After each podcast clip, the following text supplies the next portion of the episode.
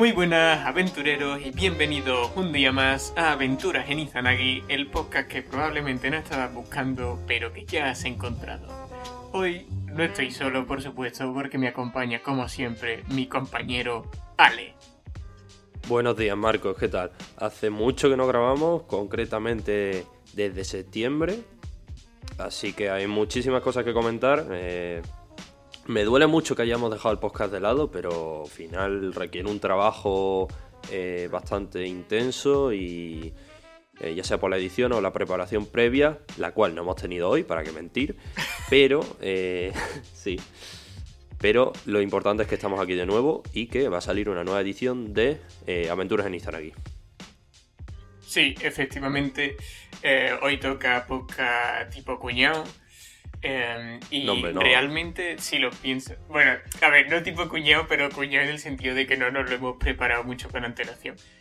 Mm, de hecho, en fin, todo es un poco caótico. Que no esté preparado no quiere decir que no tengamos una opinión fundamental. Está claro, está claro. Eso, por supuesto. Además, ya sabéis que yo tengo mi canal de, de guiones, que no quiero hacer aquí promoción, pero es por vender la moto de que yo soy especialista en guiones Vamos, el canal se llama Guiones de Cine. y hago análisis profundo, digamos, en, en profundidad más que profundo, sobre las estructuras de los guiones, etc. Entonces, al menos en ese apartado, aunque vamos a hablar de muchos otros más en las películas que vamos a ir recomendando, yo creo que se puede confiar, entre comillas, en mí, aunque tampoco es que sea aquí el mayor experto. Pero decía que estamos también en un contexto un poco caótico porque cada uno estamos por nuestro lado yo estoy en una localización nueva, no la que normalmente tengo. Espero que no se note demasiado el cambio de sonido porque tampoco son las circunstancias más idóneas. Pero bueno, yo creo que va a salir bastante bien siempre y cuando los dos nos divirtamos y recomendemos una buena película. Sí, porque eso va a ir hoy el, el programa. Vamos a recomendar una serie de películas, creo que tenemos nueve, ¿no? Si no me equivoco. Sí va a estar un poco descompensado, va a hablar más Marcos, que es el que tiene más autoridad en este aspecto, pero no hay problema. Lo importante es que vamos a, vamos a destacar un par de películas que nos han parecido interesantes, así que si te parece puedes empezar. Sí, antes de nada simplemente recalcar que lo más probable es que haya spoiler, porque a lo mejor tenemos que nombrar algo de alguna escena o algo similar. Y está bien que sepáis, mm, a lo mejor nombramos una película que está en vuestra lista mm, para ver y a lo mejor tenéis que saltar unos cuantos minutos hasta la siguiente o, podéis quedar realmente. Tampoco hay gente a la que no le importan tanto los spoilers, pero simplemente para que estéis avisados. Bien, voy a empezar con la primera película que la vi hace tan solo unos días. Es una película que puede que conozcáis, pero me he encontrado de todo. personas que la alaban, personas que ni la conocen, pero en general lo que sí que no me he encontrado es gente que dice que es una mala película. Em, entonces, bueno, mm, yo vengo aquí a recomendarla porque es la típica recomendación que te hace un amigo y que al final te termina gustando, aunque tengo que avisar de que es una peli muy psicodélica y extraña. Estoy hablando de Requiem for a Dream, una peli de Darren Aronofsky, creo que se pronuncia así, Em, un director que me han recomendado mm, pues, desde hace ya algún tiempo y esta es la primera peli que he visto de él, la vi la semana pasada y me explotó la cabeza, la verdad. Creo que es una peli del 2000, si mal no recuerdo. Y mm, es una película sobre las adicciones, eh, sobre el uso de drogas, de... Mm, en general son drogas, pero hablan también de la adicción a, yo qué sé, la comida, el sexo. Son muchas pequeñas tramas. Hay un adolescente, una madre, la madre del adolescente, el amigo del adolescente que también es negro, y eso es importante en la, en la trama, y eh, la novia. Este, bueno, digo adolescente, tendrá unos 18, 19 años, 20, no sé. Y son junkies, todos. Y va, se va viendo cómo todos tienen como un objetivo noble en la vida, pero ese objetivo va mm, siendo mm, destruido poco a poco porque intentan tomar caminos em, cortos o, digamos, eh, atajos para llegar a su objetivo a través de las drogas, a través de... Por ejemplo, la madre quiere estar a dieta, quiere ponerse a dieta y como no lo consigue, empieza a tomarse metanfetamina que le prescribe un doctor, que madre mía el doctor, y mm, básicamente esa metanfetamina lo que hacen es impedir que, o sea, le corta el hambre, el apetito.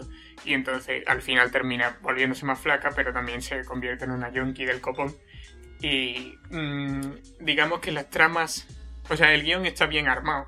Para lo simple, entre comillas, que es, porque es un concepto que ya se ha visto varias veces, realmente es refrescante porque hay varias mini tramas que terminan, digamos, mm, siendo reunidas sobre todo por el montaje. Em, y entonces el guion en ese sentido, pues está guapo, está bien armado. Em, pero yo creo que lo más interesante de esta película precisamente es la fotografía y el montaje. El uso de... Bueno, también hay algunos usos del sonido, lo que pasa es que yo de sonido no soy tan experto, pero hay algunos momentos que sí que me han gustado. Pero yo creo que lo más característico de esa peli son esos montajes en los que de repente se pinchan o mm, toman algún tipo de droga y se ve cómo mm, recorre la sangre, después mm, rápidamente cómo se ah, dilata la pupila y, eh, y, hay como mini montajes así que representan esos momentos. También hay un sonido, por eso digo que los sonidos también son importantes, pero soy menos experto, bueno, menos experto, no tengo ni puta básicamente. Entonces, eh, simplemente recalcar que es una peli que sí quieres estudiar cómo hacer que un montaje cambie radicalmente una peli de una peli buena a una peli excelente y prácticamente obra maestra, eso ya es discutible, pero mm, es esta. es la peli que con el montaje más original que he visto en mucho tiempo. Bueno, ya que yo no la he visto, voy a hablar de un par de aspectos puramente técnicos. Se estrenó en 2001 es decir que lo has comentado, hay veces que salen tomas o planos en los que se dilata la pupila, eh, mismamente la, portada de la, de la película, que, que, decir que me gusta mucho, la verdad que me recuerda casi a un álbum de música en algunos aspectos, eh, me parece bastante bonita. Y que en Film Affinity tiene una puntuación de 7,8 que eh, bastante alto. Sabemos que en Film Affinity eh, a partir del 8 son películas bastante destacadas. Sí, es como, como digo, una peli además muy distinta, no mm, pocas películas, bueno, yo no te podría decir ninguna que se parezca a, a esta. Yo eso que he visto bastantes pelis, entonces sí, yo le recomiendo, es una peli que al final se convierte en bastante agobiante, pero te despierta sentimientos. Yo no me he sentido tan sumamente en tensión con una peli y no una tensión porque hay diferentes tipos de tensión. En este caso es una tensión como climática, de estar literalmente como vibrando en el asiento, como con el final de, esta peli, la verdad. Va escalando, escalando, escalando y como digo, ese montaje es magistral, la verdad. Si no puedes... Bueno, vamos podríamos comentar algunos aspectos como los actores o lo que sea, pero a lo mejor no es tan interesante. Como... A ver, sinceramente, estoy viendo el elenco y no hay ninguno que me suene en exceso. no sé si a ti... muy... Mm. No, no, no, para mí eran también todos nuevos. No, no me suena. Y tampoco me suena el director, que es Darren Aronofsky. Sí, es un director. No quería decirlo, pero sabía que lo, tenía que acabar diciendo y efectivamente me he equivocado pronunciando. bueno. Que. Mm, eso. Em, los actores no me suenan, pero sí que me parece que lo hacen muy bien, excelente, la verdad, la mayoría. Eh, eh, a lo mejor la que menos me convence la, la novia del protagonista, pero no por nada, sino porque no lo hace excelente como los demás, sino que hace un buen papel. Aún así, lo estoy recordando, e incluso ella hace muy buenas escenas, entonces tampoco em, es que sea algo así muy, muy malo lo que hace, está bastante bien. Y además son escenas que no es nada fácil sobre todo el final, que es muy tenso y muy macabro, así. Eh, no, es fácil hacer esa clase de, interpretación. Y, yo creo que lo, lo, bordan. Sobre todo la que más destacaría es la madre del protagonista, que es un descenso completo de una persona mayor, sola, que termina volviéndose completamente adicta y En fin, eh, una peli bastante delirante. Si quieres podemos pasar a la siguiente. Sí. Bien, pasamos a la segunda película. Eh, en este caso voy a hablar de una peli que salió hace poco, pero no hace tan poco. Em, de hecho, nos estuvimos planteando hacer un especial al respecto, pero al final Ale no ha podido vérsela. Eh, salió hace más o menos un mes, que es la nueva de Batman. Bueno, es decir que sí salió hace poco porque me ha costado encontrarla de forma ilegal. Así que sí salió hace poco, la verdad. Estamos la verdad. intentando no desvelar los trucos, pero ya, eso es como en la charla dominguera de Teo. Digamos que lo, conseguí, pero no quería arriesgar la, seguridad de mi ordenador y además eh, era una calidad pésima, en cierto acento de una cierta zona del mundo que no me suele gustar. Ya está, lo he dicho. ¿Que no te suele gustar así en general o no te gusta el acento? Em, no me suele gustar el acento para ver películas. Yo creo que ya todo el mundo lo ha captado. Sí, sí. Eh, esperemos que no haya gente de esa zona del mundo escuchando ahora mismo, porque ya sabemos cuál es la clase de guerra que se desencadena después de eso. Pero bueno, que vamos a hablar de, Batman. Yo la vi en versión original, subtitulada. Y eh, es una película que me sorprendió gratamente. La gente me la estaba poniendo muy por las nubes y yo pensaba que no iba a ser para tanto. Em, bueno, es lo típico que suele decir la gente, ¿no? la obra maestra del de, cine de superhéroes y cosas así. Yo no la calificaría de obra maestra, para mí todavía no hay ninguna obra maestra del cine de superhéroes. Em, hay pelis muy muy buenas, pero para calificar algo de obra maestra tiene que ser muy... tiene que ser excelso. Y mm, en este caso me parece una peli muy muy buena. De hecho, em, puede que sea la mejor peli de superhéroes que he visto. Ojo con la afirmación. Si no lo es, tiene que ser la segunda o la tercera. Sí, sí, sí. Es una peli que está muy bien armada, sobre todo desde el punto de vista técnico. Me parece que está súper cuidada. Tiene identidad, cosa que le falta mucho a las pelis de superhéroes actualmente. Son superhéroes que salen como rosquillas, vamos. Capitana Marvel, no sé quién. Eh, que si el Black Panther, que si el Capitán América, que si el. Eh, sea quien sea, es un producto más, está diseñado para que la parte superficial sea atractiva, el marketing, pero después el personaje en sí es otro soldadito más. Entonces, mm, en este caso no es así. De hecho, yo creo que es el Batman mejor eh, trabajado en el sentido de que el Batman de Nolan, por ejemplo, yo, bueno. Más que Caballero Oscuro. Sí, eh, el del Caballero Oscuro, exacto. Eh, Christian Bale no me convencía como una persona lo suficientemente atormentada como para ponerse un traje e ir a mm, reventar a gente por la noche.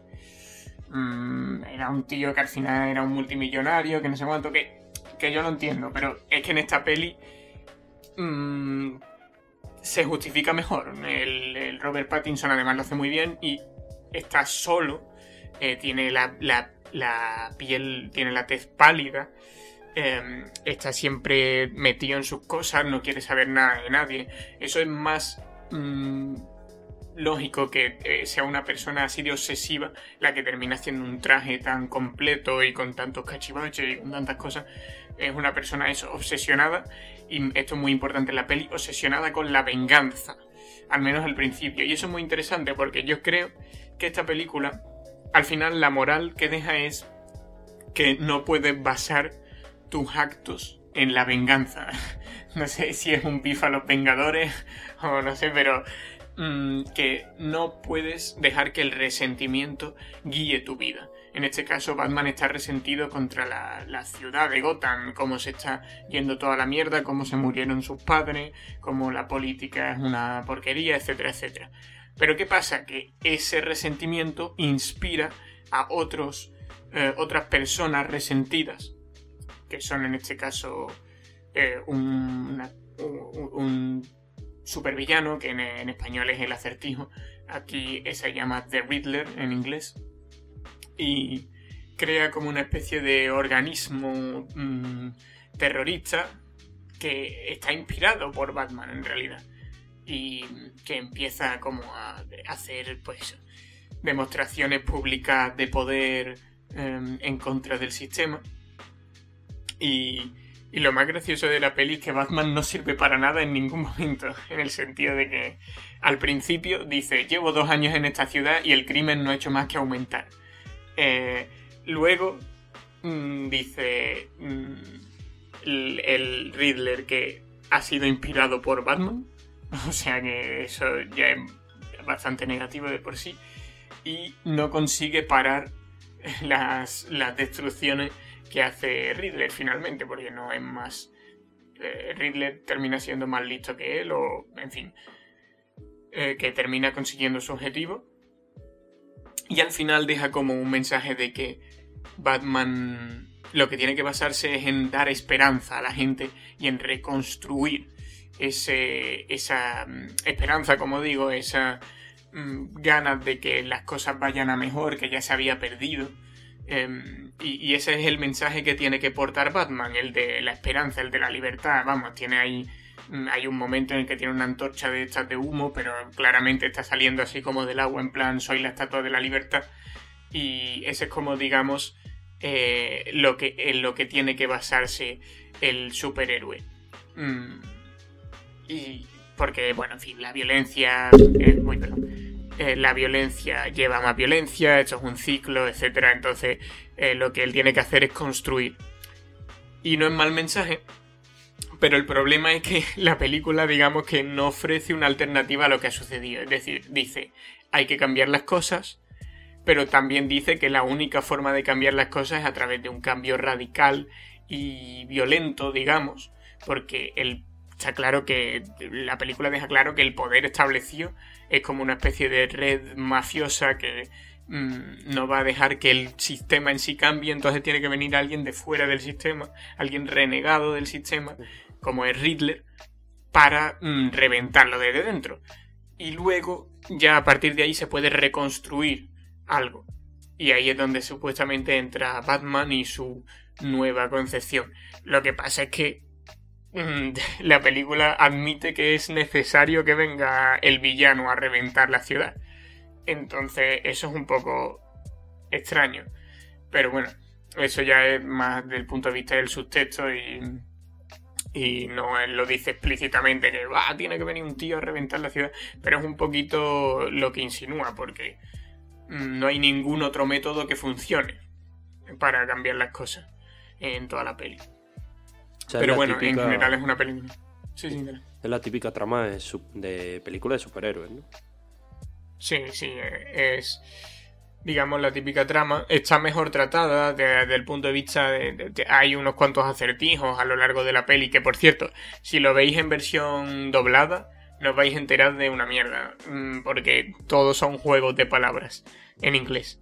Entonces, eh, no tiene mucho sentido. De hecho, hay una escena que me sorprendería, o no me sorprendería, sino que tengo curiosidad por ver cómo la han traducido eh, en español, porque es una escena en la que básicamente dice, le deja un mensaje el, villano a Batman, que es, mm, no sé quién es, eh, el rata alada. Y como que, no sé qué, tal. Mm, y creen que el rata alada es el pingüino porque es un, tío, pues un pingüino tiene alas y tal. Y, el pingüino se supone que es un tío mm, hispánico, digamos, de Sudamérica, pero en Estados Unidos. Em, y le dice, no es el rata alada, es la rata alada, no sé qué. Y eso es importante después para la trama y tal, pero en, español, ¿cómo coño se van a equivocar con un artículo así, ¿sabes? Mm, o sea, ellos se equivocan porque son ingleses y, o sea, o americanos y no saben cómo se usan los determinantes en español, pero en fin, eh, es algo que me, daría curiosidad ver cómo lo han traducido. Em, y, y, eso, desde el punto de vista técnico, como he dicho, el, su fuerte eh, creo yo que es el color. El color está súper bien utilizado. Eh, esos tonos o sea, es algo que yo nunca habría pensado, fusionar a Batman em, con unos tonos en la peli que más en la oscuridad ocurre, o sea, todo el rato es de noche prácticamente y cuando es de día siempre está nublado. Y es siempre, son siempre tonos así oscuros y muy eh, sombrío, pero mm, que me parece bien para Batman, pero lo fusiona con unos rojos súper mm, marcados, súper, eh, ¿cómo decir?, intensos y amarillos también, o sea, tonos cálidos que mm, le terminan dando ese aire de furia a Batman, entonces como una bestia negra en la noche y me parece que esas explosiones de color que hay aquí y allá están súper bien traídas. el, estudio del color me parece de lo mejor que hace, que hace la peli. Y lo segundo mejor diría que es la, la fotografía. Hay algunos encuadres, algunas composiciones que están eh, bastante bien. Em, más allá de eso, bueno, movimientos de cámara no recuerdo yo así muy, muy interesantes. No sé, yo creo que es la fotografía y el color, sobre todo y, la iluminación también, porque es por la noche, pero se, se entiende todo y está, en fin, está bastante bien. Pero bueno, yo lo, que más destacaría de la peli es el color, sobre todo. Le da una identidad que lo destaca y lo saca de toda comparación con los Batman anteriores, la verdad. Eh, vale, pues me gustaría puntualizar un par de cosas. Es decir, que tiene esta peli ha tenido un presupuesto de 100 millones y ha recaudado 737. Eh, millones. La verdad que eh, por ahora está siendo un éxito en taquilla. Salió hace muy poquito, mm. el 4 de marzo. Y también te quería que comentar, como tú has dicho, está dirigido por Matt Reeves, que también dirigió otra película de Batman, que es, bueno, no, una escena que van a sacar. sale aquí en Film Affinity que pone The Batman, Deleted Arkham Scene, no sé. Mm. No sé si es una escena post Una escena que habrán. Claro, una escena que habrán borrado.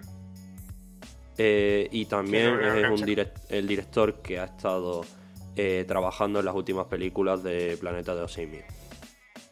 Sí. Que por cierto, que el, actor que hace de Alfred, Andy Serkis, el que hace también de César en el Planeta de los Simios, el protagonista del simio, y también hace de Gollum y de eh, sí, quería decir que me he metido en, en las películas mejor valoradas del género de superhéroes. Y tenemos a la primera, Caballero Oscuro, de Nolan, que por eso me llamaba la atención que la situase a esta por encima, porque, o sea, Caballero Oscuro eh, siempre se ha dicho que es una obra de arte en cuanto a el género de, de superhéroes. Y bueno, yo la he visto y me gustó mucho, la verdad. En ese sentido, yo creo que le dan mil vueltas a cualquiera de Marvel. Luego tenemos en el segundo puesto a Spider-Man Un Nuevo Universo, eh, Los Vengadores Infinity War, El Caballero Oscuro, la, otra, de 2012, eh, Batman Begins, de 2005, y en sexto lugar encontramos ya a The Batman, mm. que está por encima de Endgame, por ejemplo.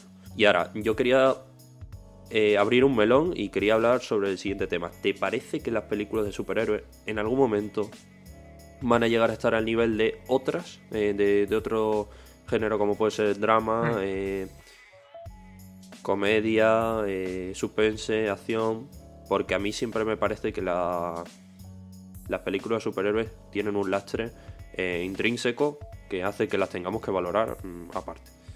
A mí, mm, yo estoy de acuerdo con eso último que has dicho, con lo del lastre, porque para mí las películas de superhéroes tienen el mismo problema que las películas de espías, digamos.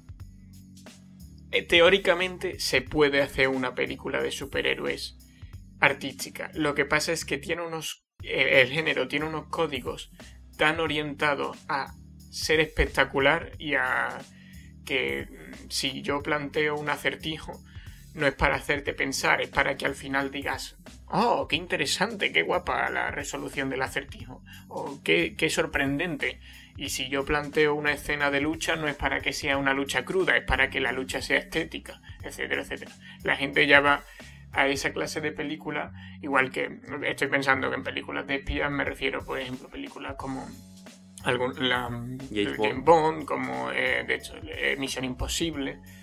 Y mm, también pasa con, con las pelis de acción en general. Mm, hay una predominancia de la espectacularidad por sobre todos los demás aspectos. Entonces, si tú tienes que ser espectacular antes de mm, preocuparte por el subtexto de lo que estás diciendo, ya se te lastra mucho ser artista. ¿sabes? ¿Tú qué piensas, Ale? Eh, sí, a ver, estoy completamente de acuerdo. Es obvio que si tú ves una película de este estilo no estás esperando que haya un mensaje espectacular. Y ni muchísimo menos vas a eh, salir del cine con, con unas ideas eh, distintas a las que tenías previamente, ni muchísimo menos vas a replantearte un poco tu vida, ni... o sea, incluso considero que no te aportan nada más allá que entretenimiento, que esa es una de, de las cosas que, que por eso me echan atrás algunas de estas películas, porque bueno, pueden ser entretenidas, pero... Es un poco como si perdieras el tiempo, como comerte un, Big Mac. No sé si decir... Claro, no, es, no sé si decir que pierdes el tiempo, pero es verdad que eh, no vas a sacar ninguna lectura eh, que no tuvieses previamente.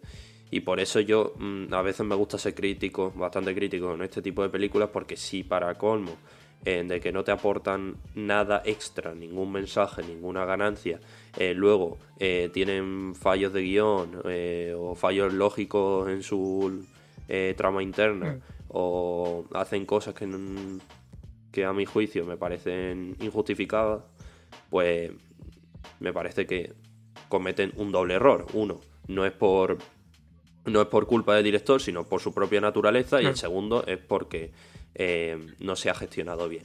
Y no sé, yo cada vez que veo una película de superhéroes siempre salgo con la sensación de que hay cosas que no tienen ningún sentido y que además eh, no hay ningún mensaje. Entonces es un poco eh, una, una sensación agridulce, pero bueno, es verdad que también te lo puedes pasar muy bien y, pueden ser muy entretenidas, pero por eso considero que ver muchas películas de superhéroes seguidas también te puede saturar. Claro. Eh, lo que yo suelo decir siempre, o sea, te puede comer un Big Mac de vez en cuando, pero mm, incluso cuando te lo has comido puedes haberlo disfrutado más o menos, pero sabes que no es lo mismo que comerte, mm, que comer eh, alta cocina, ¿sabes? Al final. También yo creo que es un problema del consumidor, porque eh, al final son las películas más taquilleras o de las más taquilleras que todo el mundo quiere ver. Eh, mismamente Spider-Man, o sea, Spider-Man lo ha visto prácticamente todo el mundo, casi todo el mundo ha ido al cine a verla. Em, y bueno, creo que igual Spider-Man se puede salir un poco de esa dinámica porque a mi juicio estuvo bastante bien y no es que haya salido diciendo vaya mierda, como a lo mejor pudo pasar en Vida Negra o en otras películas. Bueno, a ver, tampoco vaya mierda, pero eh, pensando, tampoco es que haya visto una maravilla. Hmm. Eh, pero que hay que ser crítico con este tipo de películas, pero si el público eh, venera estas películas, está deseando verlas, hay un hype brutal eh, y la recaudación lo respalda, no creo que las productoras vayan a cambiar mucho. Así que, sinceramente, no soy muy optimista en este aspecto. Claro, es el viejo truco. Si funciona, pues sigues usando la misma fórmula. Al final son muy, muy formulaicas en general las películas de superhéroes y por esto esta me parece que es más... Es lo que DC debería haber hecho desde un principio para, para distanciarse de Marvel. No es una libertad artística descomunal, pero sí le da un poco más de libertad, sobre todo libertad estética. Y también, eh, o sea, hay algunas cosas que van a cortar no van a dejar, por ejemplo, no hay tanta sangre. Mm, también eso, el mensaje tampoco puede ser extremadamente complejo, tiene que resumirse a algunas cosas más o menos sencillas.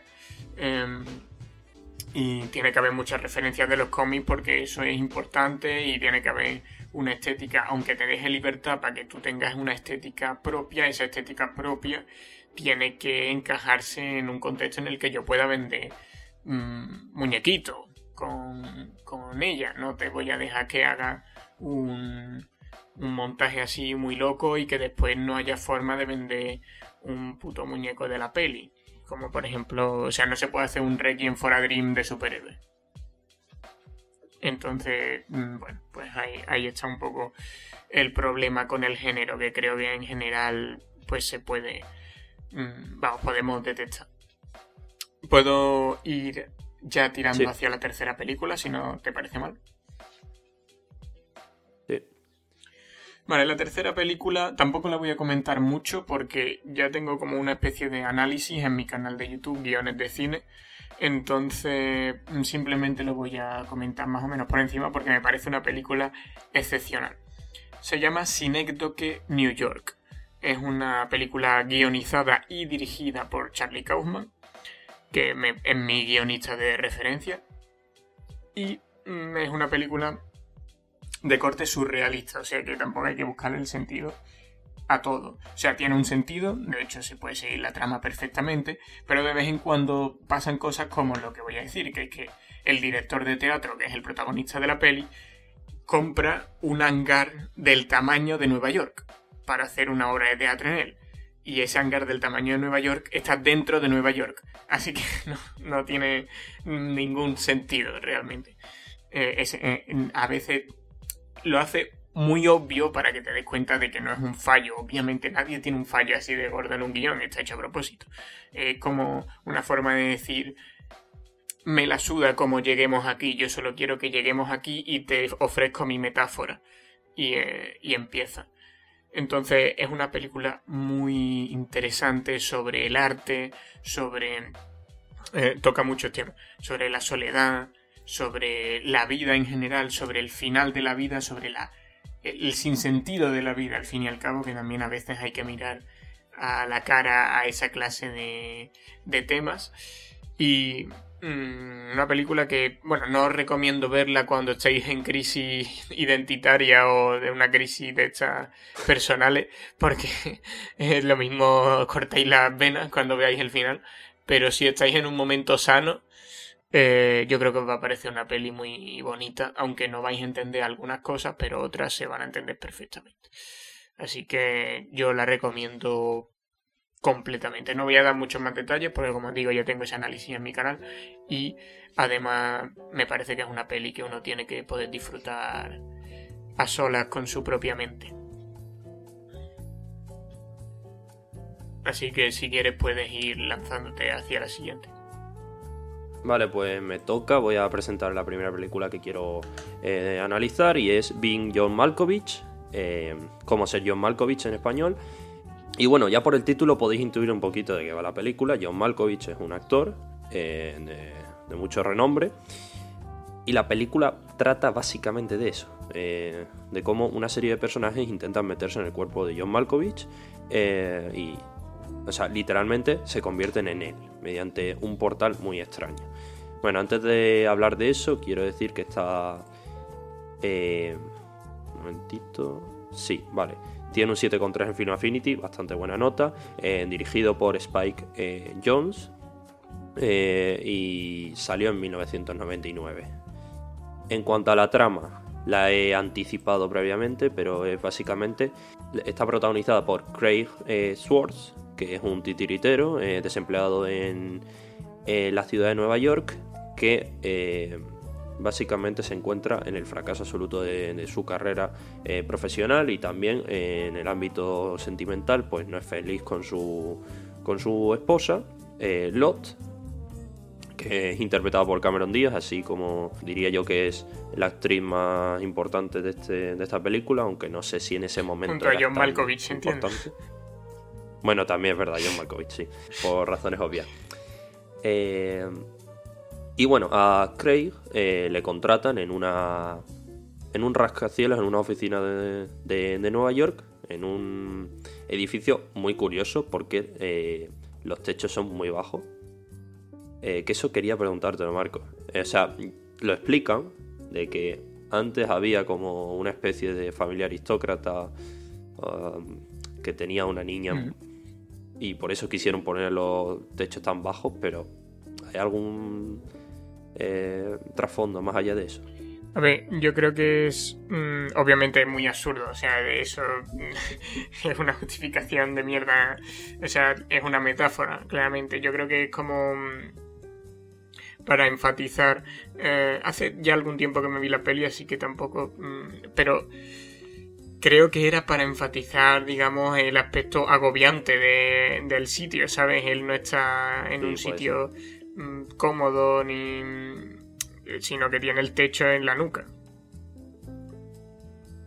Sí, yo al principio de hecho pensé que eh, Craig era muy alto y por eso le pasaba eso, pero no, no, eh, es simplemente que los techos son muy bajos y todo el mundo tiene que ir agachado por el edificio. Eh, algo muy curioso. Y bueno, mm, un Craig trabajando se enamora de, de Maxine, una compañera de trabajo, y a partir de ahí está completamente enamorada de ella e intenta conquistarla. Bueno, eh, todo aquí transcurre de forma normal. Eh, Craig es un titiritero, entonces intenta demostrarle que en el arte de los títeres hay algo más que simplemente muñecos, que le gusta mucho porque eh, puede expresar cómo se mueve el cuerpo, pero de una forma distinta. Bueno, utiliza otras palabras que ahora mismo no recuerdo. Hasta que un día pues se le cae un archivador por detrás de una pared y descubre un pasadizo, un túnel que si tú te adentras en él, te puedes meter en el cuerpo de John Malkovich. Muy raro. Sí. Eh, y en su mente, mejor dicho. Pero sí, en su mente. O sea, tú ves lo que está haciendo él y experimentas lo que está haciendo él durante 20 minutos o 15, no me acuerdo. Hmm. Vale, y, cuando pasa ese periodo de tiempo, eh, desapareces y aterrizas en una. en medio de una autopista de New Jersey. Vale, entonces, eh, este señor se da, se da cuenta e intenta. Eh, bueno, lo comparte con Maxine y a partir de ahí intenta sacar un rédito económico diciendo a la gente que. que pueden meterse en el cuerpo de John Malkovich, lo cual representa un uno de los mensajes que tiene la película es la eh, ah, la película habla básicamente de la felicidad, porque todos los personajes que salen en la película, ninguno es feliz. Hmm. Craig eh, no es feliz ni siquiera con su mujer, eh, no tiene trabajo que quiere y se enamora de Maxine que la rechaza desde el principio. Luego Maxine muestra ser una persona con un ego bastante importante y muy segura de sí misma, pero en realidad no lo es, como iremos viendo a lo largo de la película. Eh, Lot, eh, la, mujer de Craig, también tiene muchos problemas e incluso acaba descubriendo que está enamorada de Maxine. Mm, una vez se mete en el cuerpo de John Malkovich, porque Maxine empieza a tener encuentros amorosos con John Malkovich, eh, una vez que, que saben que, que hay un pasadizo en el cual pueden meterse en el cuerpo de John Malkovich. Y también habla mucho de identidad, porque ninguno se siente plenamente eh, identificado. ¿Todos quieren ser otra persona o les gustaría ser mejor? Sí, quieren ser otra persona y cuando acaba la película todos son otra persona también. Eh, todos quieren ser John Malkovich, pero incluso el propio John Malkovich, que digamos que sería el prototipo de persona perfecta en esta película, porque todo el mundo quiere ser él, él tampoco es feliz. Mm. O sea, él se encuentra solo, eh, tiene mucha resignación y ni siquiera él es feliz del todo, como podemos ver en alguna algunos episodios de su subconsciente. Em, a ver, no sé si debería adelantarme un poco más o ya serían demasiados spoilers. Igual como quiera. O sea, como quiera. Yo tengo algunos comentarios que hacer, pero cuando eh, termine. Es una película. Sí, es una película muy extraña. Eh, en el sentido de que parece que eh, tiene su propia lógica interna, pero luego se la salta en ciertas circunstancias. No sé si es porque no la ha llegado a comprender plenamente. No, no, es porque, no, tiene... no tiene lógica. Ahora, no tiene lógica. No tiene lógica. Vale. Sí. Pero bueno, me ha parecido una película bastante eh, entretenida, en el sentido que quería seguir viéndola porque no entendía muy bien qué estaba pasando y entonces ese era el principal motivo para seguir viéndola. saber qué estaba pasando. Hasta que llegas al final y te das cuenta de que no, no, había ningún tipo de sentido como tal. Voy, voy a meterme un poco en spoiler, lo voy a hacer. Eh, hay un momento en el que, digamos que Maxine se enamora de Craig, pero solo cuando está en el cuerpo de eh, John Malkovich. Entonces, Craig consigue quedarse en su cuerpo de forma eh, indefinida, que esto es lo que yo no entendí cómo, hizo. pero su mujer, Lot, también quiere meterse en el cuerpo de John Malkovich y quedarse ahí de forma indefinida, porque se ha enamorado de Maxine, pero solo cuando está en el cuerpo de John Malkovich. O sea, aquí claramente nadie se siente identificado con la persona que es y todos quieren ser otra persona, que es eh, uno de los principales mensajes de, la película, junto con la felicidad. Hasta que finalmente todo estalla, eh, logran sacar a Craig del cuerpo y tanto Lloyd como Maxine acaban reconociendo que son eh, homosexuales y van a ser una pareja abierta e incluso van a tener una niña. Y, no sé si quieres comentar algo. Sí, sí. Yo creo, como dice, obviamente no puedo hacer aquí un análisis completo de la cinta porque es, pues, Charlie Kaufman, salvando la distancia, es un poco como yo, en el sentido de que se cuando hace un guion se mm, come la cabeza hasta el hasta, hasta el límite, vamos, en el sentido de que él es surrealista. Entonces le da igual en realidad que haya una lógica interna mm, total de cómo funcionan los acontecimientos. Es decir, que si ahora a él le sale en el subtexto es interesante que el personaje de repente pueda quedarse indefinidamente en el cuerpo de John Malkovich, él lo va a meter y le da igual. Mm, lo que se come, con lo que se come la cabeza es con el simbolismo, es decir, con que las metáforas, con que eh, haya un, eso, un subtexto, unas ideas em, detrás de la peli y que cada frase, cada metáfora, cada imagen se signifique algo, aunque la mayoría de gente no vaya a entenderlo todo. De hecho, nadie va a entenderlo todo, ni, ni, mucho menos en el primer visionado. Pero yo lo comprendo, porque cuando yo escribo guiones, por eso digo que es mi guionista de referencia también, pero cuando veo sus películas veo reflejado un poco la forma en que yo escribo, que es eso, comiéndome un montón la cabeza. Entonces, lo que veo es que la peli en general trata los temas eso, de la felicidad, de la identidad y, em, después otros temas secundarios que se deducen de estos. Es decir, bueno, pues la transexualidad o el, el hecho de que sea tan, tan ambiguo el concepto de género, por ejemplo, etc. Em, y mm, en general todos los personajes quieren ser otra persona y esa persona está canalizada en eh, esa otra persona que quieren ser está canalizada en el ideal de John Malkovich. O sea John Malkovich es quien quiere Maxim. Y mm, tanto eh, cómo se llaman los personajes Lot como em, el protagonista Craig mm, quieren eh, pues conquistar a Maxim. Pues ellos dos quieren ser John Malkovich. El mm, Maxim no es que quiera ser John Malkovich mm, como tal, pero sí quiere ser la que conquiste a John Malkovich o quiere ser a la que todo el mundo... Quiere ser John Malkovich en el sentido de que también quiere que todo el mundo la adore, entre comillas. Tiene todos los personajes además tienen un problema de ego, claramente. Y luego está la sociedad esta secreta de los viejos que nos has comentado, que, en fin, lo que quieren es vivir durante, bueno, indefinidamente, yendo de cuerpo en cuerpo. Pero lo que caracteriza a todos estos personajes es que todos se mueven por intereses personales, dándole igual el mundo y dándole igual que están poseyendo literalmente a una persona e invadiendo su espacio, porque lo más importante son sus intereses personales. Mm, y e, esta, pues, este, por ejemplo, el tema de la inmortalidad también es un tema recurrente en los guiones de Kaufman eh, el tema de que, mm, en fin, es un, martirio, mm, al menos para él, el, morirse mm, tan rápido o el ir degenerando hasta la muerte, que eso se ve en que New York, por ejemplo, y le gustaría, digamos, poder saltar hasta que uno decida que ya no quiere más.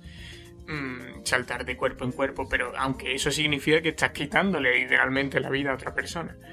Em, y el lo que uno de los momentos más interesantes de la peli es cuando el propio John Malkovich entra por, por la puerta y entonces se encuentra en esa escena en la que hay John Malkovich por todos lados. Y esa es una de las escenas más difíciles de interpretar, pero también e, de las más evocadoras. Yo lo que veo es que, eh, digamos que él, que ya es la persona que todos los demás eh, quieren ser, cuando llega a ese punto, lo único que es capaz de ver a su alrededor es a, sí mismo, es decir, mm, es como una especie de ego trip, mm, como dirían los americanos, mm, extraño en el que es incapaz de salir de ese bucle de pensar en sí mismo y en que él tiene que ser ese ideal y en que en fin, al final John Malkovich tampoco es la persona, o sea, es gracioso porque es un actor famoso, es un actor reconocido, pero tampoco es, yo qué sé, se te pueden venir otros nombres a la cabeza de superestrellas de verdad, en plan Justin Bieber o yo qué sé, eh, ¿qué te digo yo? George Clooney o algo de esto. Y John Malkovich está bien, pero eh, al final, en fin, mm, es un es un actor al que se puede aspirar a ser, pero tampoco es aquí mm, lo más de lo más. Aún así se entiende la metáfora. Em, y, como digo, es muy difícil de interpretar esa escena, así que si tú la entendiste de otra forma, pues... Bueno, sí, yo entendí, yo interpreté esa escena como que incluso el propio John Malkovich, eh, la persona que todo el mundo quiere ser, él mismo tiene problemas y no es feliz. Mm. O sea, incluso podríamos podría ser también un problema de, egocentrismo, porque él ve a todo el mundo en función de sí mismo. Lo relaciona, relaciona a todo el mundo con su persona. En todo caso, me parece una película muy interesante y se la recomiendo a quien sea porque más allá de que lo entiendas todo o de que todo tenga sentido, es una peli que en algún momento yo creo que, al menos, a ver, el, primer gancho obviamente es saber qué está pasando porque es una peli muy rara. Pero más allá de eso, mm, sí que en algún momento yo creo que esa, esa necesidad imperiosa que tienen los personajes de imponerse y de llegar a ser ese ideal que tienen cueste lo que cueste y sin importar la vida de John Malkovich o la vida de las demás personas, todos manipulan a todo el mundo para ser mm, una, careta, una marioneta mm, de lo que de lo que aspiran a ser, es decir, para aparentar ser algo. Y, por ejemplo, lo de manipular, pues se ve claramente en el tema de, de las marionetas de Craig, que a él le gustaría ser, eh, pues eso, John Malkovich le gustaría ser un tío todopoderoso, con carisma, que Mm, pueda manipular a los demás a su antojo y, que, y hacer lo que quiera. Que al final es lo que consigue cuando se vuelve John Malkovich, se vuelve una superestrella de las marionetas. Que es como una cosa así súper extravagante, pero mm, como que todo el mundo quiere estar en ese lugar y ser esa persona. Pero es algo muy tétrico y todo el mundo se da cuenta de que es inmoral. En fin, eh, eh, ahí se pueden hacer muchas lecturas de esta peli, pero yo creo que que es una peli bastante, bastante interesante. ¿Algo más que comentar? No, si te parece podemos ir pasando a la siguiente. Que es del mismo director. Eh, la siguiente película, bueno, recalcar que, vamos, eso ya lo hemos dicho, pero Charlie Kaufman es el guionista tanto de esta como de la anterior que he comentado. Y también es el guionista de esta que vamos a comentar ahora, de Adaptation. Em, que es lo mismo. Director Spike Jones, guionista Charlie Kaufman. Es una dupla que a mí me gusta mucho porque me gusta mucho el director y me gusta mucho el guionista.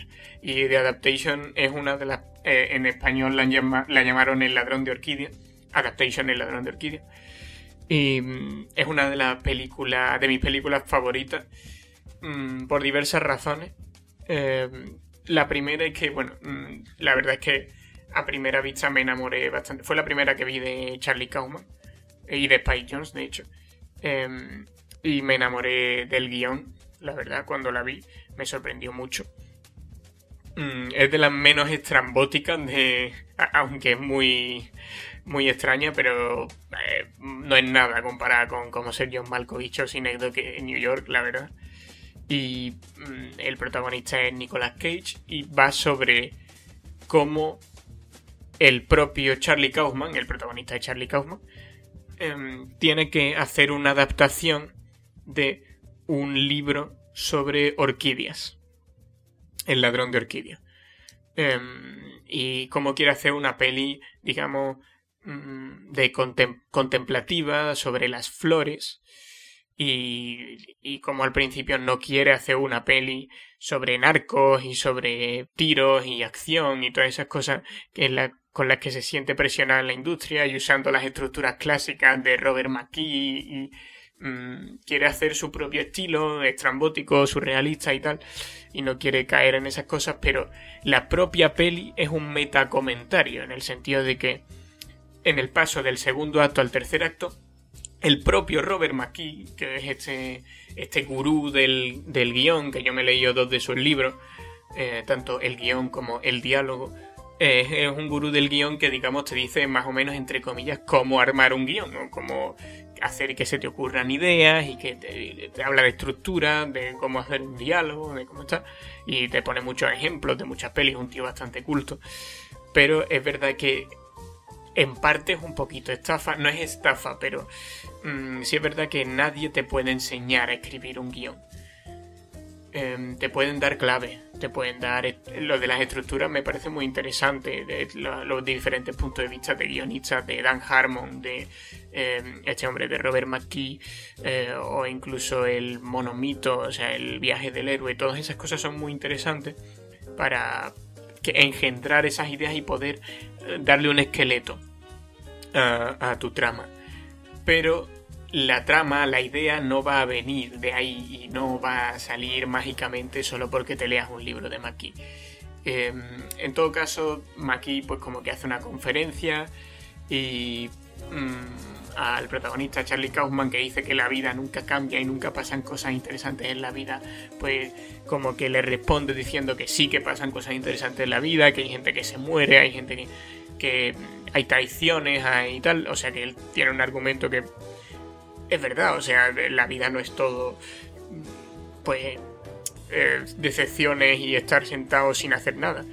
Y, y entonces, bueno, ahí hay un debate argumental, pero lo importante es que en el paso del segundo al tercer acto, eh, McKee le dice en un bar a Kaufman que lo que tiene que hacer es reventar la peli con el tercer acto. Mientras el tercer acto sea bueno, la peli va a ser recordada eh, como una gran peli y tal. Y de repente en el tercer acto la peli cambia radicalmente y esta trama que era sobre cómo encontrar inspiración para hacer una peli diferente y cómo, cómo hay dificultades para que vengan las ideas, para romper los moldes, para tal, de repente el tercer acto se convierte en una cosa súper tradicional de acción.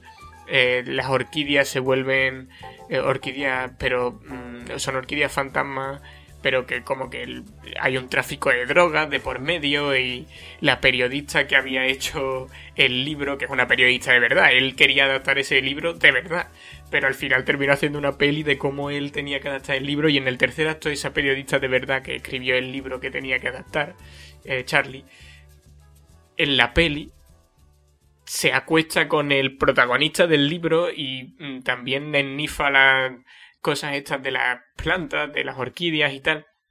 Y él tiene que acercarse eh, y, ve lo que están haciendo y entonces tiene que alejarse porque, eh, o sea, hay como una persecución y le persiguen y él está ahí con su hermano gemelo, que bueno, lo del hermano gemelo también es otra, él no tiene hermano gemelo, o sea que eh, lo, lo de...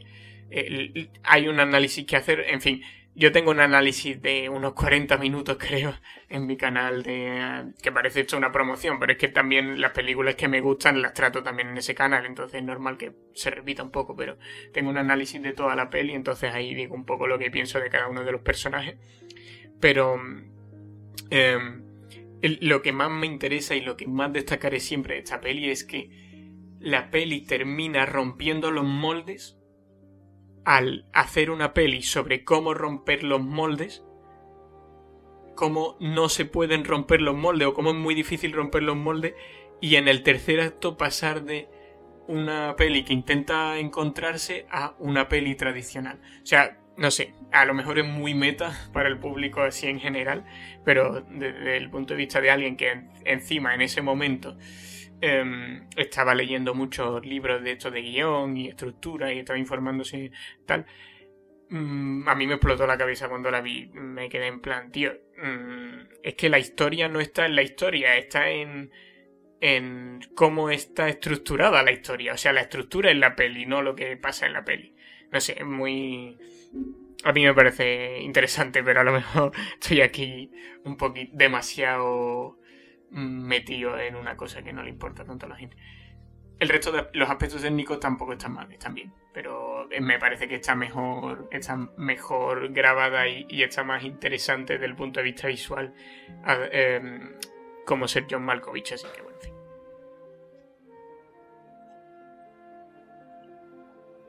A mí lo que me flipa sobre todo es que Spike Jones tenga los huevos de dirigir e incluso creo que producir mm, películas como estas, ¿sabes? Como Adaptation y como ser John Malkovich, que son tremendas fumadas, pero bueno. Quería preguntarte un par de cosas, Marco. Sí. Entiendo la trama, pero la trama tiene algún tipo de trasfondo en la realidad. O sea, ¿de verdad eh, Kaufman estaba perdido? Sí. ¿O se lo inventaron? Sí, sí, estaba. O sea, él de verdad quería hacer una peli sobre el ladrón de orquídeas, sobre el libro que existe, sobre eh, una especie de cazador de.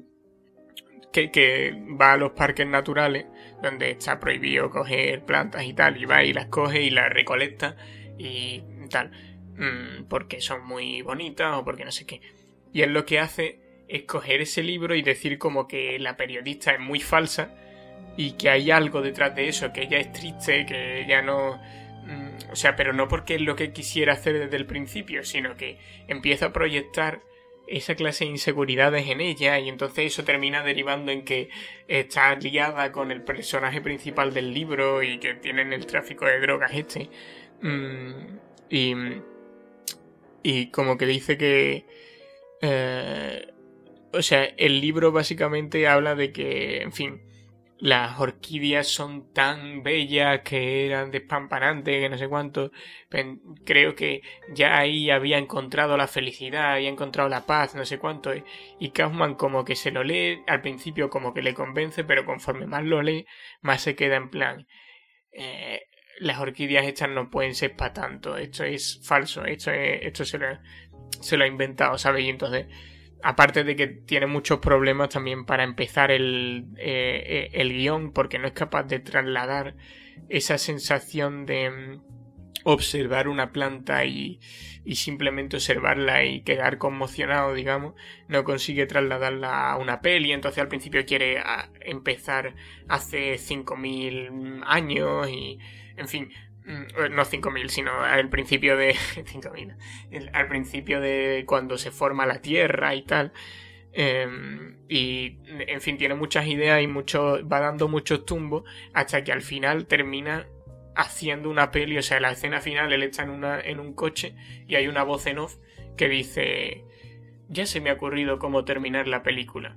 Vas, eh, va a estar Charlie Kaufman en su coche pensando en que ya se le ha ocurrido cómo terminar la película, no sé qué, ¿sabes? Y termina haciendo una peli super meta sobre él que tiene que adaptar el libro y tal. Y además tuvo muchos problemas para poder hacer la peli, para poder publicarla, digamos, y rodarla, eh, porque la autora del libro al principio no estaba nada convencida, obviamente, porque en la peli eh, obviamente ella tenía que dar su permiso, porque si no es difamación muy clara. Mm, en la peli ella termina en coca hasta las trancas y quiere hacer un intento de asesinato, bueno, asesina a una persona, tal, ¿sabes? Quiere decir, y eso simplemente que porque un guionista quería adaptar su libro, ¿sabes? Mm, y bastante una peli muy, muy interesante desde el punto de vista del guion por encima de cualquier otro aspecto. Decir que que sale Nicolas Cage y también sale John Malkovich, ¿vale? El señor este tenía que volver. Sí, John Malkovich sale. Eh, sí, pero creo que es personaje secundario. La peli sabe... sale al final de todo el reparto. Sí, sí, eh, hace un cameo. Es que la peli, ¿sabes con dónde empieza al final? empieza con él en el rodaje de cómo ser John Malkovich. Eh, rodando la escena ah. de, de cuando todo el mundo es John Malkovich esa, el sueño este de que todo el mundo es John Malkovich y tal. Mm, y cuando él se mete en su propia puerta.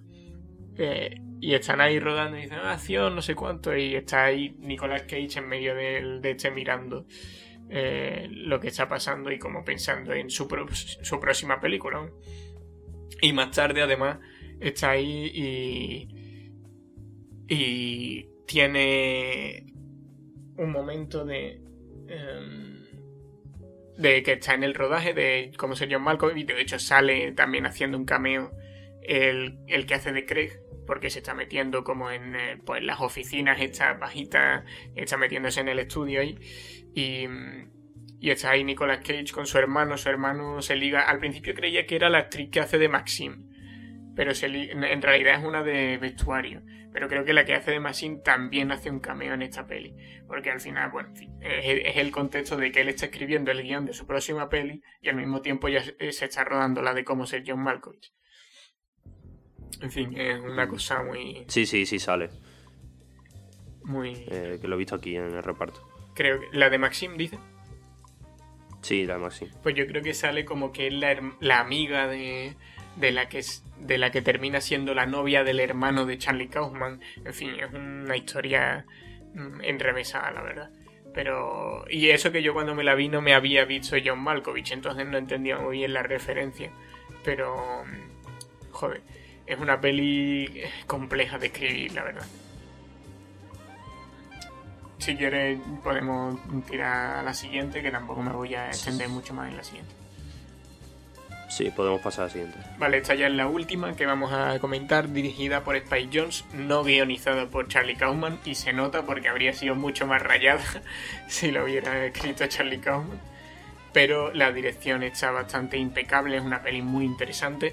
Se llama Hair, del 2013 o 2014, no me acuerdo. Y va sobre el, protagonista 2013. Sí, vale. Mm. El protagonista es eh, Joaquín Phoenix, eh, o sea, el, el actor protagonista. Eh, lo hace muy bien, como lo hace en general en todas sus pelis. A mí me lo parece, hay gente que no lo traga, pero a mí me gusta mucho. Y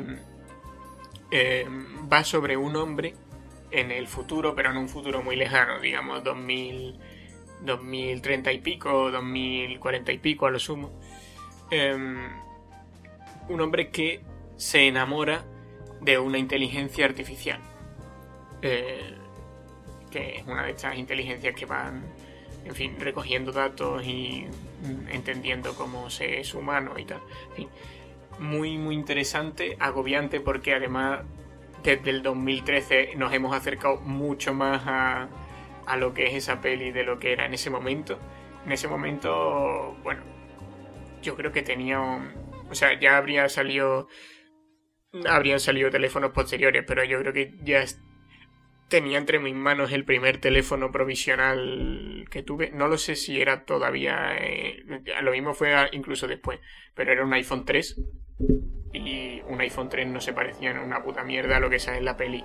Ahora sí, las tecnologías que hay ahora mismo se parecen bastante a lo que sale en la peli. O sea, no, mm, no diría, dentro de 10 años podemos estar, obviamente, salvando alguna mm, diferencia, porque obviamente no se pueden hacer predicciones perfectas, pero dentro de 10 años podemos estar bastante, bastante cerca de lo que, de lo que sale. Simplemente, pues eso, te agobia porque te das cuenta de que la inteligencia artificial va por ese lado y de que la gente va a terminar aislándose y buscando en estas inteligencias mm, o en, este, en estas mm, eh, eh, medios digitales alternativas más placenteras o al menos más atractivas en un inicio Mm, que las dificultades de interactuar con humanos o de estar en el mundo real. Pero bueno, al final es lo que hay y tampoco... es difícil no ser pesimista después de ver la peli. Pero bueno, em, en todo caso es una película que tiene muy buena, muy buena fotografía, muy buen diseño, digamos, de los, de los... Porque claro, aquí hay que diseñar todo porque no van a sacar mm, los, sistemas operativos que tenía Apple o que podía tener Windows, que podía ser Windows de esa época porque eso era ridículo comparado con lo que sale en la peli. Entonces se inventan todas las, compañías, todas las historias, em, los hologramas que aparecen y tal. Y todo, todo parece bastante plausible. A excepción de algunas cosas, como digo, a lo mejor los teléfonos tienen las pantallas demasiado chicas, pero aparte de eso, mm, todo parece bastante, bastante en línea con nuestro futuro próximo. Y lo único que a lo mejor no tiene en cuenta es lo del metaverso, pero no nos vamos a meter en eso, creo yo. Entonces, bueno, una peli muy recomendable, aunque cuidado con ponerla en familia porque se vuelve incómoda en algunos puntos en los que Mm, pues básicamente el personaje se hace una paja mientras le habla sensualmente la inteligencia artificial.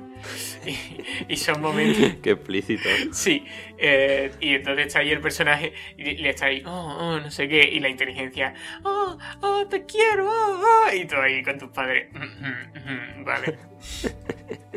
Típica situación incómoda que te gustaría omitir. Efectivamente. Eh, así que cuidado, porque yo me la puse con mis padres pensando que era safe y, cuidado. Bien, podemos, Family friendly. Podemos darle a la siguiente, que es otra de las tuyas. Eh, sí, yo quería comentar antes que nada que esta película me la iba a ver, pero estaba un poquito saturado de ocio de ciencia ficción porque me he leído no sé cuántos libros últimamente hmm. y me he visto unas cuantas de películas por tema académico, entonces yo ya estaba un poquito cansado de ver siempre que si la IA hace esto, que si la IA se va a revelar, supongo que no será el caso, es más bien romántica, eh, pero bueno, mm, igualmente me la apunto porque con lo que he leído parece interesante, aunque bueno, igual esa, escena eh, mejor que me la vea por mi cuenta. Sí. Bueno, pues tírate a la piscina, ¿no? Sí, en mi, en mi turno voy a hablar de Midsommar, una película de, de 2019, salió hace poco, protagonizada, bueno, hay, hay varios personajes importantes, pero diría principalmente protagonizada por Florence Pugh y Jack Raynor. Eh, y es una película de terror, de terror psicológico, no es la típica película de sustos o de casa abandonada en medio del bosque, oscura y que puede, simplemente por el ambiente, puede emanar cierto, cierto miedo. No, esta es una película que eh, por las acciones, por cómo actúa la gente, comportamiento, te transmite mucho miedo eh, e inseguridad y la verdad que te preguntas muy bien qué, estás viendo. Porque es una peli muy extraña, pero a ver, eh, me gustaría no quedarme simplemente en el, en el mensaje de que es una peli eh, muy rara y simplemente porque es muy rara y es una y es una secta muy particular porque eso la, película eh, los personajes viajan a, a una zona de Suecia donde hay una especie de secta podríamos llamarla así o una tribu también eh, unos indígenas que tienen unas tradiciones unos ritos muy particulares y que aquí en Occidente nos horrorizarían la verdad.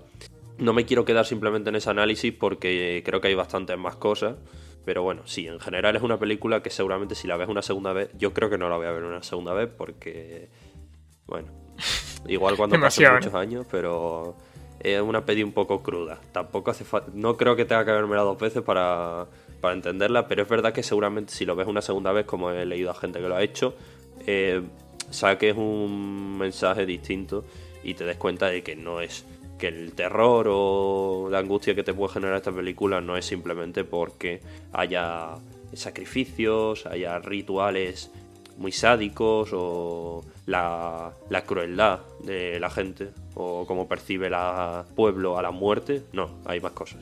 Eh, bueno, eso, voy a ir introduciéndolo. Eh, básicamente Midsommar eh, es una película que en principio se ambienta en los Estados Unidos por una pareja que sinceramente ahora mismo no recuerdo los nombres, pero protagonizada por Florence Pugh y Jack Raynor.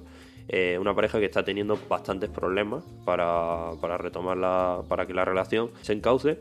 De hecho, el chico, el novio, no las quiere ya, pero le faltan huevos, esa es la palabra perfecta, le falta muchísimo valor para cortar con ella y no quiere hacerlo ya que la chica hace poco que ha perdido a su familia y no tiene ningún tipo de apoyo emocional. Y la verdad que se ve una persona muy afectada y con mucha fragilidad emocional, pero el chico pues como al final tiene eh, sexo y tiene cariño con ella, no quiere cortar con ella.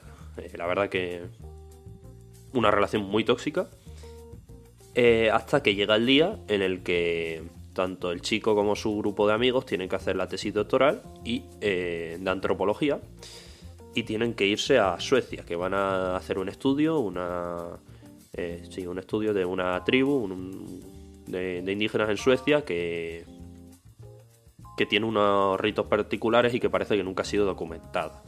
Eh, la chica, pues en ese. O sea, intentan que la chica no vaya, no quieren que la chica vaya, pero el tío no tiene valor de decirle que no vaya. Entonces acaba yendo, siendo consciente de que va a ser una aventura. Mm, bueno, en un principio no son conscientes de a lo que van exactamente, pero eh, sí sabe que, que van a estar trabajando, que no va a ser un viaje de vacaciones. Y bueno, a medida que se desarrolla la peli, vamos viendo que eh, lo que parecía simplemente un pueblo con sus propias tradiciones se, se convierte en una sucesión de actos eh, bastante sádicos, eh, desagradables, una serie de sacrificios, eh, una tribu que percibe la muerte no como desgracia o como un momento triste, sino como una forma de reciclar la vida y de y de eso, de llegar a ser otra persona en el futuro. No sé muy bien si hablan de reencarnación, creo que no, pero sí se habla, supongo que esto tendrá algún tipo de relación con la mitología eh, escandinava, eh, si se habla de que la muerte no es algo malo per se, simplemente que, bueno, tiene que llegar y así van a tener otra oportunidad para ser otras personas. Eh, y bueno, eso se puede ver, por ejemplo, en las flores. Hay muchísimas, muchísimas flores. De hecho, creo que si vemos la portada de la película, vemos a esta chica con un con flores rodeado de flores o con una flores en la cabeza, eh, lo cual, eh, según he podido leer, en la cultura escandinava representa más bien la vida, en lugar de la muerte. Nosotros cuando muere alguien solemos poner flores, pues allí eh, resulta que las flores representan también el nacimiento o la vida. Todo esto acaba desarrollándose hasta que todos los personajes tienen sea porque quieren rebelarse, sea porque no les gusta la tribu o lo que sea, acaban eh, acaban siendo asesinados o acaban siendo eh, torturados o desaparecen, no se sabe dónde están e incluso el novio acaba siendo eh, uno de los sacrificados en un rito de apareamiento muy raro que no quiero describir porque seguramente no sea capaz de, no sea capaz de hacerlo con las palabras. Vale, no pasa nada. No, no sé. Es que no, no. O sea, seguramente nos censuraría. De todas formas, yo creo que me la voy a ver, así que. Ya... ¿Sí? ¿Te vas a ver? Yo creo que sí. A ver, decir, decir que hay una, una, escena muy desagradable, podríamos decir. O sea, es que desagradable. Es una escena muy rara. Si no me equivoco, este señor ha tenido que sacar como dos versiones de la película. Una de director y otra para el público general. Porque hay escenas. Yo no sé qué, versión vi, yo creo que vi la, la que no censura nada. Porque, vamos, si, si no se ha censurado lo que he visto, no me quiero ni imaginar lo que no se ha llegado a enseñar. Supongo que en el cine pondrían, no pondrían todo. Lo digo porque eh, hay un momento en el que se van al monte y se tiene que sacrificar a ciertas personas. Luego te ponen un primer plano ahí muy agradable de cómo el cadáver está ahí eh, eh, descomponiéndose. E incluso hay un señor que no se muere, no se llega a morir y lo tienen que rematar. Se ve un poco asqueroso y la escena final eh, escatológico se queda corto. Vale. En ese momento no sabes qué pensar. Yo no lo estaba viendo solo. No sé si las personas no, no creo que estén escuchando esto, así que da igual, pero bueno, las personas que me acompañaban viendo esa, esa película también, también estaban con una cara de circunstancias morrocotuda y también nos estábamos preguntando continuamente a la persona que propuso ver esa película que, por qué había puesto eso. pero igualmente es una película... Después de verla, o lo hablasteis o simplemente os mirasteis y dijisteis... No, no sí, dijimos, a ver, ¿de dónde has sacado esta inspiración para ver esta película? Porque, o sea, porque queríamos ver una película, bueno, ya, ya me meto en mi vida igual. Queríamos ver una película de terror y claro, tú piensas de terror eh, normalmente de miedo, de oscuridad. No, esta película, o sea, mm, escenas en la oscuridad, creo que no hay prácticamente ninguna. Todo ocurre en el día. Eh, como, como tú me dijiste cuando te hablé de ella. Sí. Pero es que igualmente, o sea, eh, te puede... Yo no sé cómo no tuve pesadillas esa noche. A ver, yo no suelo tener pesadillas, pero es verdad que, hay ciertas escenas un poco desagradables. que se prestan. Sí, igualmente, mm, si os gusta el terror, yo la recomiendo, la verdad. Porque, a ver, yo no soy mm. mucho de películas de terror, mm, pero si os gusta, y sobre todo queréis ver una película de terror que no tenga sustos al uso, esta es perfecta, la verdad. Está, está mejor hecha que la mayoría de los. Mm, sí, he de decir que se me hizo larga. Se me hizo larga en, mucho, en muchas partes. Porque es como que quieren ser muy fieles. Yo no sé si esta tribu de verdad existe. la verdad, yo creo que no. O sea, entiendo que se han basado en algo, se han inspirado en algo parecido, pero creo que quieren ser exageradamente fieles con algunas cosas. Eh, entonces, hay a lo mejor un ritual, te lo ponen completo.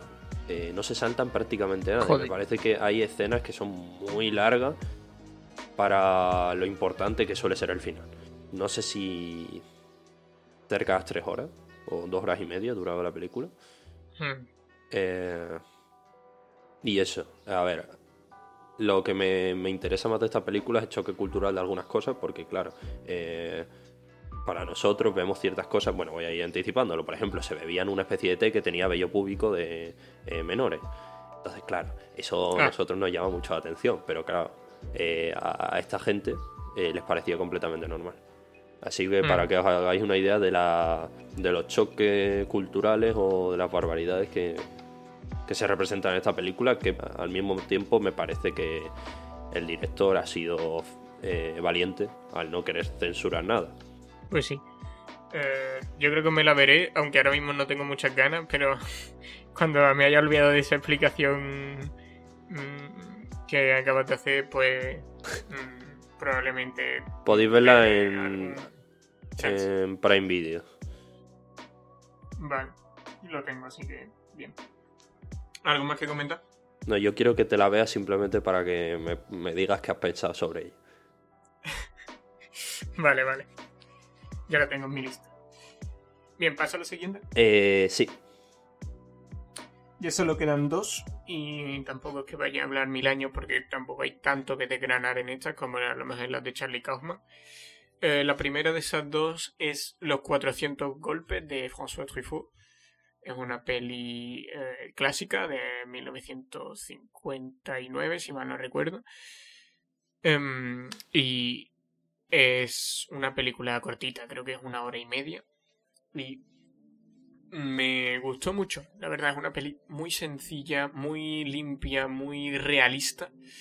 Pero rara vez una peli realista me ha enganchado. O, la palabra a lo mejor no es enganchado, pero sí que me ha gustado tanto como lo trataba. Era todo bastante eh, natural y bueno, ah, tiene esa vibra que, yo atribuyo un poco a la nueva ola, que, bueno, hay bastante improvisación. Para el que no lo sepa, la nueva ola es como una nueva mm, eh, corriente que salió en Francia en los 50-60 eh, de críticos y que después se volvieron directores que defendía que el, cine tiene que ser un arte que mm, tiene que ser un arte y la cámara tiene que ser como una especie de pluma o pincel, como se quiera ver.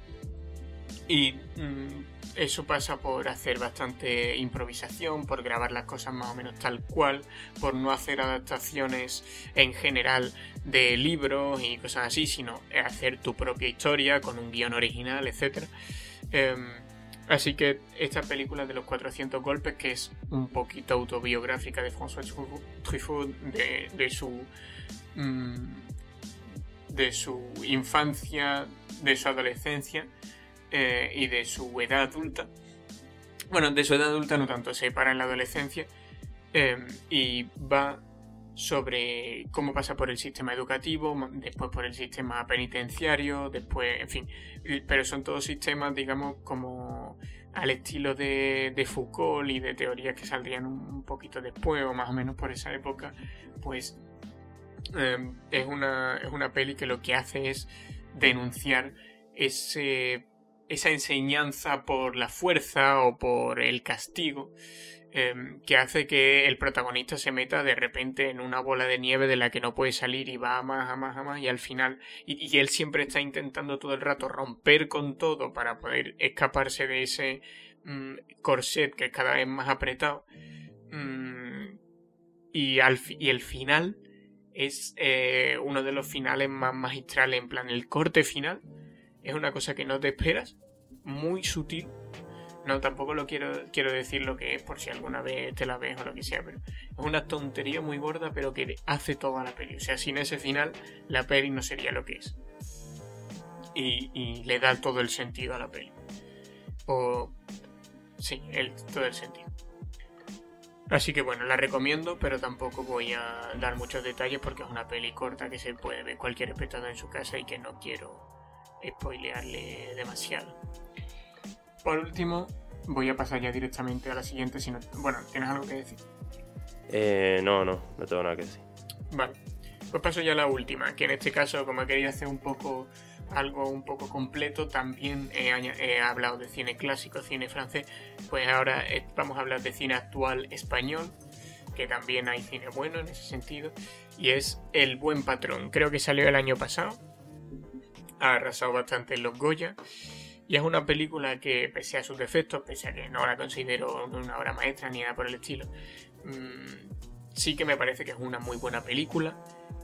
Em, va sobre mm, un jefe de una fábrica que mm, intenta dar la apariencia de que lo que hace es perfecto, de que su fábrica es la mejor, la más perfecta, la más equilibrada, es una fábrica de balanzas, de, estas de, bueno, de los pesos. O sea que mm, es una metáfora bastante clara, pero es interesante. Eh, de hecho, también es gracioso lo que se pone en la balanza en diversos puntos. O sea, hay veces que se pone mierda, otras veces se pone una bala. Em, en fin. Eh, y, digamos que este hombre en realidad es un tío, por dentro es un tío súper corrupto, que manipula a la gente, eh, pero que siempre da esa imagen de seguridad, de eh, limpieza, de equilibrio, tal, que al final además consigue su objetivo, a pesar de que tiene muchas dificultades y otras personas lo copian y lo chantajean y le hacen de todo. Em, al final consigue mm, básicamente lo que quiere, una película muy maquiavélica en ese sentido. Y, y yo la recomiendo mucho, eh, la dirección está muy bien, en general la peli está muy bien tratada, o sea, todo es muy correcto, todos los aspectos, la trama que tiene muchos vértices, pero todos esos vértices terminan teniendo un sentido y relacionándose entre sí. Y, yo creo que la estrella de la película sin duda es, es Bardem. Eh, el protagonista lo hace de 10. Eh, tengo que decirlo, o sea, mm, me daba totalmente la impresión un tipo de persona muy concreto que ni yo, o sea, yo no habría podido, iba a decir ni yo, ¿sabes? Como si yo fuera actor o algo así, pero mm, que yo no podría haber mm, definido en mi vida mm, así de bien. Y, y aquí todos los gestos, la voz, el cómo toca a la gente, todo muy bien. La interpretación de 10. Y bueno, ese, eso es lo que pienso de la peli. ¿El director lo tienes por ahí o es que no me acuerdo bien de quién era? Sí, es Fernando León de Aranoa. Exacto. Bueno, pues ya hemos hecho un poco todas las recomendaciones que teníamos. ¿Algún algo que comentar así para concluir el podcast? A ver, sí, bueno, no de hoy, pero a ver si en el futuro podemos gestionarnos un poquito mejor eh, y a ver si podemos grabar alguna cosilla más, aunque bueno, yo ya veo el futuro y no veo la salida del túnel. Eh, y, veo la cosa un poco cruda hasta junio, pero mm. a ver si podemos sacar tiempo para, algo, no tiene que ser per se eh, algo de entretenimiento, a ver si algún día nos da por algún tema por diseñar o por preparar un debate de nuevo. Claro, como en lo de las conspiraciones o lo de la censura de la primera temporada. Sí, sí. Eh, que, a mí también me divertía mucho. Eh, pero poco más. Bueno, que ha sido un placer estar aquí de nuevo. He echado de menos esta sensación bastantes meses después. Sí. Y poco más, te dejo desperdiciar. Pues yo estoy bastante contento de haber podido hacer otro podcast porque hace mucho tiempo. Bueno, seguimos con la segunda temporada. Obviamente no vamos a empezar una nueva temporada sabiendo que no eh, vamos a tener la cadencia que solíamos tener. Eso es una realidad. Quiero decir, hace ya casi dentro de uno, un poco tiempo, va a ser prácticamente un año que no que no grabamos nada, cosa que es un poco escalofriante. Bueno, no, tampoco eso. ¿Cómo que no? ¿Cuándo fue la última vez que grabamos? Un año. La última vez fue en septiembre. ¿En septiembre? Vale, no hace un año. Pero. Mm, pero hace unos cuantos meses. Y. La verdad es que esta sensación es una sensación. 6-7 meses. que esta sensación es una sensación muy particular, la verdad, la de grabar un podcast, supongo que grabar un programa de radio será algo similar. Em, y estar aquí contigo hablando, improvisando en el momento es un poco... Yo que hago freestyle, de, cuando me pongo una base de rap y empieza, pues se siente similar, obviamente no es lo mismo, barras. Em, pero bueno, esto de ir buscando las palabras que necesitas y de eh, proyectar la voz y de poder expresarte así un poco lo que se te vaya viniendo, eso es un ejercicio muy interesante y muy bueno para, en fin, tener un vocabulario eh, interesante, extenso, eh, también saber expresarte todos los ejercicios de la voz que tenemos que hacer antes de, empezar también son útiles. Mucho, mucho no hemos hecho. No, no hemos hecho, no hemos hecho muchos esta vez, pero que también es útil, o sea, esas cosas para si tienes que hacer una conferencia o tienes que hacer cualquier tipo de ponencia o, en fin, que se aprenden muchas cosas aquí. Sí, eh, pero por el bien de, tu reputación, mejor hacer esos ejercicios en un lugar aislado. sí, sí. Mejor, eh, en fin, porque puede ser algo bastante bochornoso de ver. Pero bien, sí. Eh, yo creo que eso, te, también te agradezco mucho el que nos hayamos puesto aquí y hayamos podido sacar esto. Y espero que podamos hacer otro podcast, como tú dices, interesante, no, no forzosamente relacionado con un libro o con una peli, sino con algún tema a debatir, que podamos prepararnos un poco. Y yo creo que este podcast no, no ha estado mal. Y estoy, en fin, esto es mi casa al final, o sea, puedo tener todos los proyectos que quiera, pero Aventuras en Izanagi es una cosa a la que le tengo bastante cariño. Qué bonito. En fin, pues ya nos vamos a ir despidiendo, ¿no? Yo me despido y hasta la próxima. Hasta luego.